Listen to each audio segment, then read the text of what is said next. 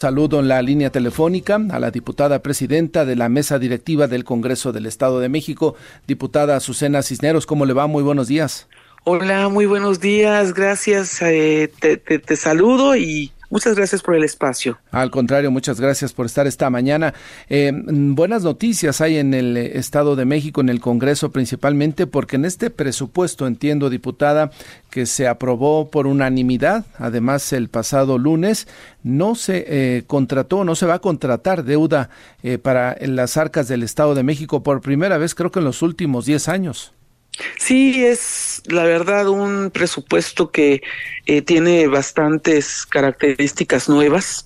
eh, no hay deuda después de más de una década, creo yo, que estábamos revisando.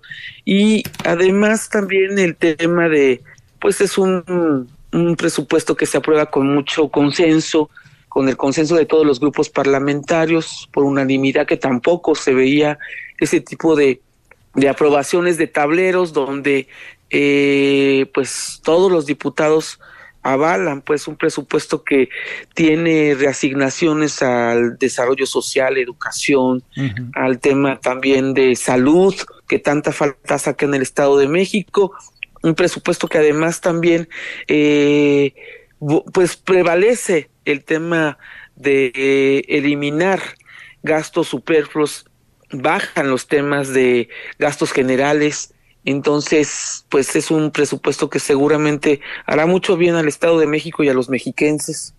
Sin duda, sin duda, orientado entonces a la atención social, a la, al desarrollo de obras para beneficio de los mexiquenses. Veo en, los datos, por ejemplo, se, se, destinan cerca de 10 mil millones de pesos para terminar el proyecto del trolebús Chalco Santa Marta, que pues lleva varios meses sin poder avanzar.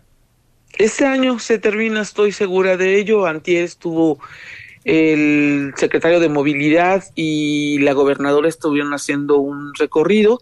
Tienen, están muy, muy pendientes también de este tema y el propio presidente de la República. Así que tendremos tendremos tren este año también acá en el Estado de México. El, lo que es el insurgente se va a, a, destinar, también se le canalizan ya recursos para su conclusión. Sí, claro, es decir, eh, obras en el Estado de México tenemos de infraestructura y estaremos también trabajando el tema de los hospitales inconclusos, bueno, de parte del gobierno del Estado, se reasignan 15 mil millones de pesos más a desarrollo social, entonces pues es un tema muy importante que los temas de salud, de salud, educación y desarrollo social pues también ahí sea donde se reasignen. Recordemos que Coneval nos pone al Estado de México y algunos municipios como Ecatepec, pues en un tema de pobreza y de una pobreza eh, extrema. Entonces sí hay eh, temas que resolver que estar atendiendo en el Estado de México. Una de las banderas que tiene Morena es eh, el uso eficiente de los recursos públicos. Usted nos hablaba ya de este, justamente eh, quitar los gastos que no son necesarios. ¿Seguirá adelante eh, el Congreso del Estado de México revisando y que el dinero de los mexicanos se gaste donde se requiera, diputada?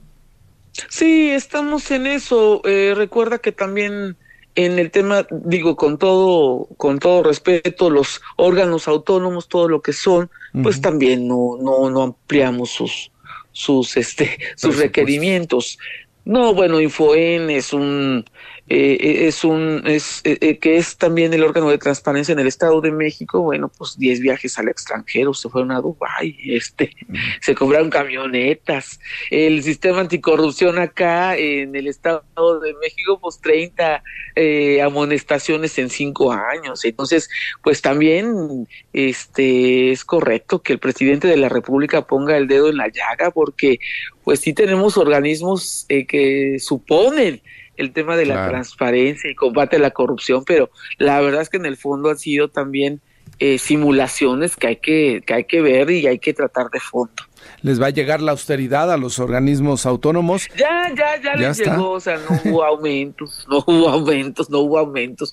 Entonces, yo creo que es correcto, la maestra está priorizando a la gente y eso es lo correcto. Entonces, eh, vamos a estar trabajando con ella de la mano. Vienen 22 este, reformas que hay que hacer a 22 eh, leyes que quedaron pendientes. Entonces, a partir del primero de febrero estaremos trabajando porque hay que estar haciendo estas este, reestructuras jurídicas para que la maestra pueda operar bien la administración pública estatal. Correcto. ¿Hay algún nuevo impuesto por ahí? ¿Hay alguna actualización del, en materia impositiva? Sí, hay impuestos. Sí, hay impuestos actualizados, pero eh, dentro de lo que establece la ley. O sea, no hay nada que, que, que sea eh, extraoficial, extra extralimitado, entonces eh, se cuidó, la gobernadora estuvo muy atenta todos los días, este, en un trabajo permanente, directamente la gobernadora,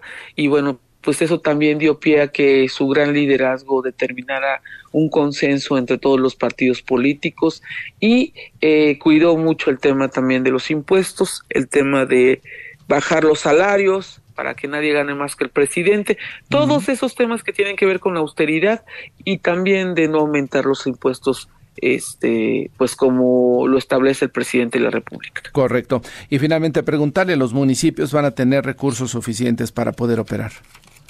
Sí, eh, acá en el estado recuerda que hay un rama, hay un ramo que se llama es el FEFON, que es una partida presupuestal, este, que no existe en ningún estado de la República. El FEFON es una partida que se mantiene, se amplía, pero este, además recuerda pues que es, es un tema tripartita, es, es son recursos federales que esos no se pueden tocar y son recursos propios de los municipios y lo que tiene que ver con el gobierno del estado este pues obviamente hay aumentos y eh, se respeta todo lo que se le tiene que enviar a los municipios. Correcto. Y con el tema de pues la emergencia que vimos en Texcatitlán hace un par de ah, semanas, ¿habrá recursos ahí para pues apoyar más a las policías municipales? Los hay, eh, la maestra ya está actuando en ese sentido. Es la primera vez que un gobernador, una gobernadora se presenta directamente en el lugar de los hechos y más hablando de este tipo de episodios tan graves. Eh, nunca los gobernadores en el Estado de México se caracterizaron porque ante cualquier tragedia y demás, pues eh, y más en temas del crimen organizado, enterraban la cabeza, como este, ya sabrás. Pero la maestra no, la maestra ha sido eh, ha dado muestras claras de sensibilidad y de enfrentar temas tan graves como estos, pues dando la cara y sobre todo para atender a, las, a la población que es la que se ha visto afectada, ha estado actuando y seguramente habrá eh, permanentemente apoyo y estaremos muy atentos también desde el Congreso del Estado para apoyar a la maestra y hay recursos para ello. Correcto.